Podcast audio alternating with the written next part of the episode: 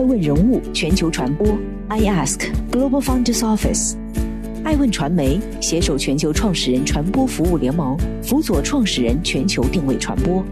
欢迎您每天聆听爱问人物。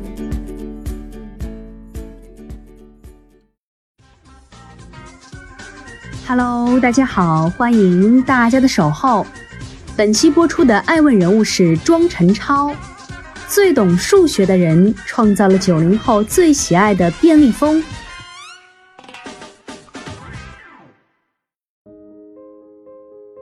近日，便利蜂与国漫 IP 万圣街达成合作。据悉，此次合作于十一月二十三号起，在便利蜂全国一千六百余家门店开展，为期四周。与此同时，在商品端。万圣节中大家喜爱的角色妮妮、丽丽等将作为特殊体验官，向消费者推荐便利蜂的咖啡、热餐、素食等独家美食。二零二零年全球创始人大会及影响力人物颁奖典礼，二零二零最具创新力人物榜单中的庄晨超带着便利蜂 APP 与小程序，以万圣节为主题进行抽奖活动，回馈粉丝。二零二零年以来，便利蜂佳绩频传。据媒体报道，便利蜂先是完成 C 轮融资，累计募集资金达十五亿美元。后又有消息称，北京超五百家门店实现盈利。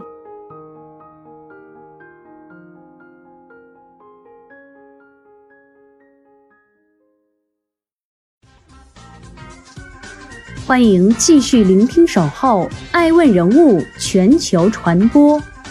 正在播出的《爱问人物》是庄晨超，用独特的数学思维屡次创业。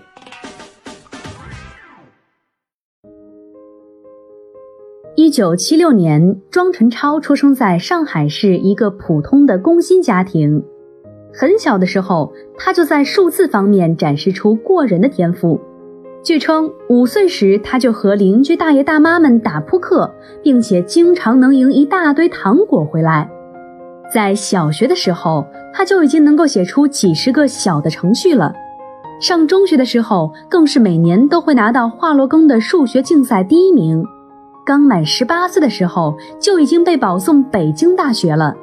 他被大家称为是数学天才。庄辰超的第一次创业是在大学的时候。那时候他才二十一岁，他开始是编写出了中文的搜索引擎。李彦宏的百度比庄晨超的搜索引擎晚了两年呢。庄晨超是一个喜欢用数来解决任何问题的人，他写出的搜索引擎软件，他觉得能够做大的概率不大，所以就把它给卖了，套现了一大笔。第二次创业的时候，和朋友一起创办了沙威体坛，仅仅半年时间。这个论坛成为了国内最大的体育论坛。这个论坛主要是用了咨询和图片的模式，后来遇上了互联网的泡沫。而此时李泽楷要进入大陆发展，他就收购了很多的互联网企业。于是庄辰超就以一千五百万美元的价钱把沙威体坛卖给了李泽楷。那时候庄辰超才二十四岁，就赚了将近上亿元。两次创业最后均套现离开。作为创业者，庄晨超并不排斥通过这种方式获利。二零零五年，在国外漂泊多年的庄晨超回国创办去哪儿，开启了他人生的第三次创业。当时，Google 已经上市，百度也即将上市，竞价排名作为新的广告商业模式已经得到肯定。庄晨超和戴福瑞觉得，在线旅游行业需要一家只提供中立客观的信息服务公司。可以利用竞价排名模式搜索到最便宜的机票，提供给消费者。当时携程已经上市，很多人认为挑战携程是不可能的。但是很快，凭借更好的搜索技术和完全不同的商业模式，去哪儿旅游搜索引擎积累了一些用户，并逐渐切分出了一些不提供送票服务和呼叫中心服务的廉价机票代理商的生意。去哪儿从此上路。去哪儿从创立上市到现在，这是庄辰超耗费精力最多的一次创业。去哪儿至于他，毫无疑问是特殊的。二零一五年十月底，携程宣布与百度达成一项股权置换交易，交易完成后，百度拥有携程约百分之二十五的总投票权，携程将拥有约百分之四十五的去哪儿总投票权。当时就有知情人士指出，庄陈超很可能出局，去哪儿由携程 CEO 梁建章接手。资本的世界总是如此残酷，故事的结局无法掌控。在宣布卸任后，庄陈超曾发朋友圈称：“作为商业游戏的参与者，我要尽全力。”保障商业游戏规则的实施，在商业选择上可以取一路而弃其他路来做价值曲线异化。去哪儿的故事结束了，托付于我的信任悉数交付了。二零一六年，庄陈超卖掉了去哪儿，接下来应该做什么？庄陈超采访时曾表示：“什么是巨大的商业机会？什么是科技所能带来的改变？”那时候大家都没有清晰的想法。之后，庄辰超先做了一个基金，通过投资摸索各种各样的领域。通过研究发现，一个商业模式已经得以验证，但在中国多年没爆发的行业存在巨大潜力——便利店行业。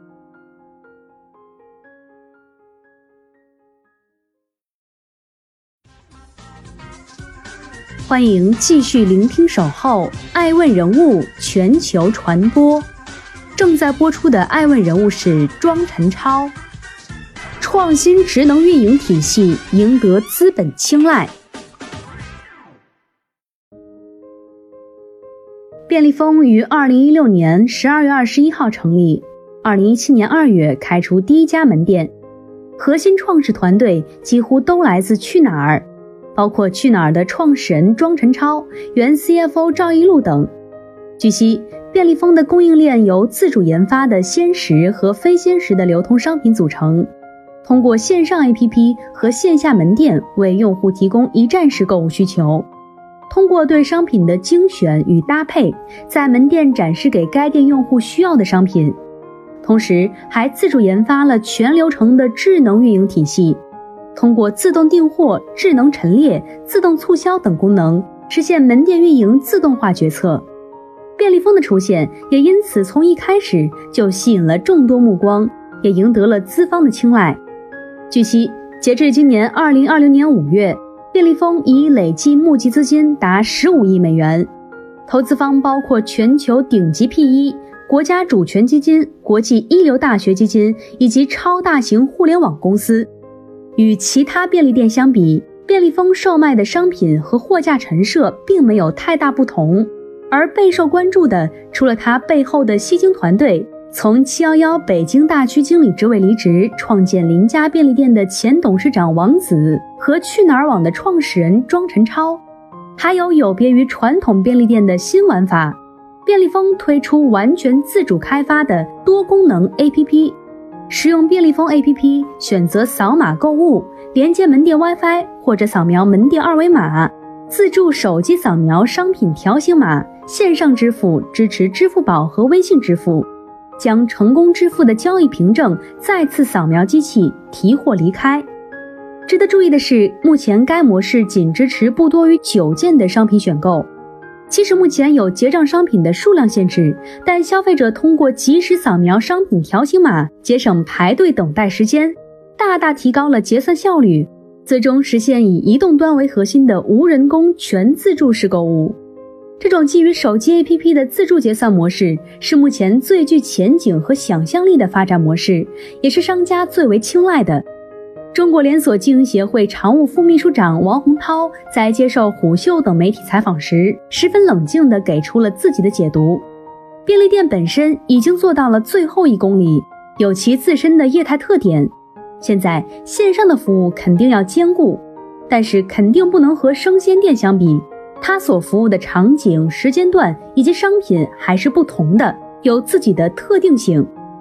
二零二零中国便利店发展报告中所描绘的中国大陆地区便利店行业的大图景是：一年实现两千五百五十六亿元销售额，总体门店数量十三点二万家。另外，从销售增速看，二零一九年的行业增速为百分之十三，较前两年有所下降。不过，仍旧维持了两位数的增长。消费者的很多线下购物体验是网上购物无法满足的，能提供令人愉快的购物体验，商品陈列整洁美观，商店环境干净卫生等等，在消费者心中的重要性也是线下购物的优势所在。三年直营店一千五百家，北京门店两年实现盈利。便利蜂的速度和成绩在零售行业前所未有。便利蜂在强调大数据故事的同时，也在学习七幺幺的做法。为了强化产品质量把控，便利蜂拒绝加盟制度，而是全面采用直营体系，目的只有一个：控制品质。便利蜂的出现是连接线上线下和物流的新零售，可以称得上是对传统便利店的一种帕雷托式改进。相较于亚马逊概念性的 Amazon Go，便利蜂的体量还是过轻，但的确是中国便利店行业在实际发展中的有力尝试。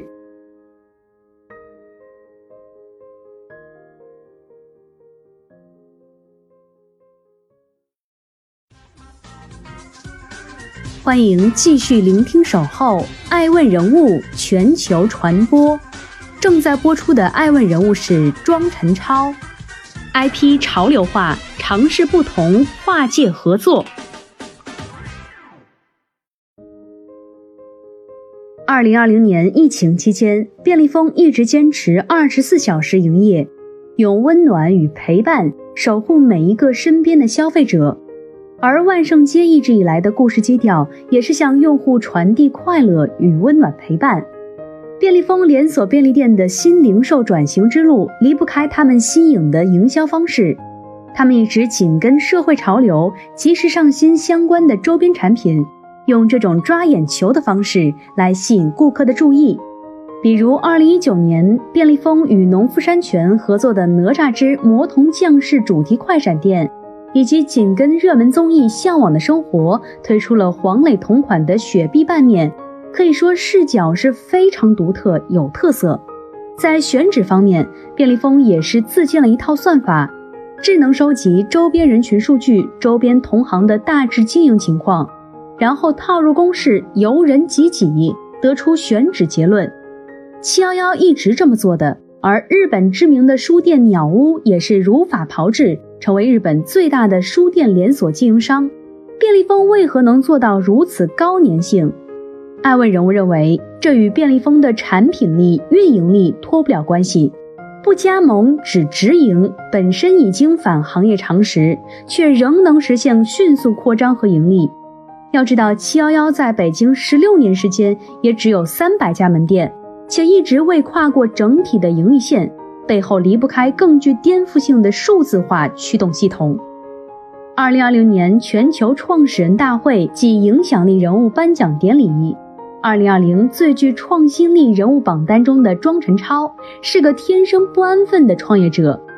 有人曾问他：“你的人生目标是什么？”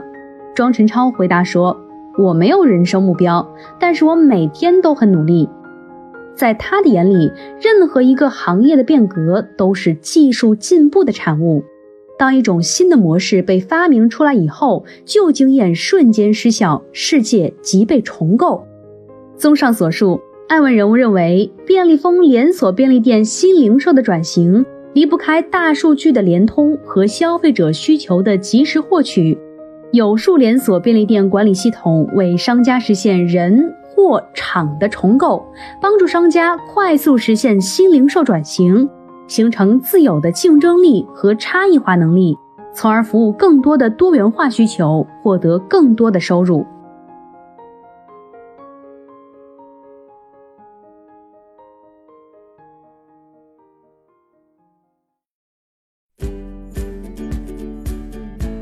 顶级人物，欢迎关注每周六晚十一点海南卫视，同步在学习强国 APP 直播。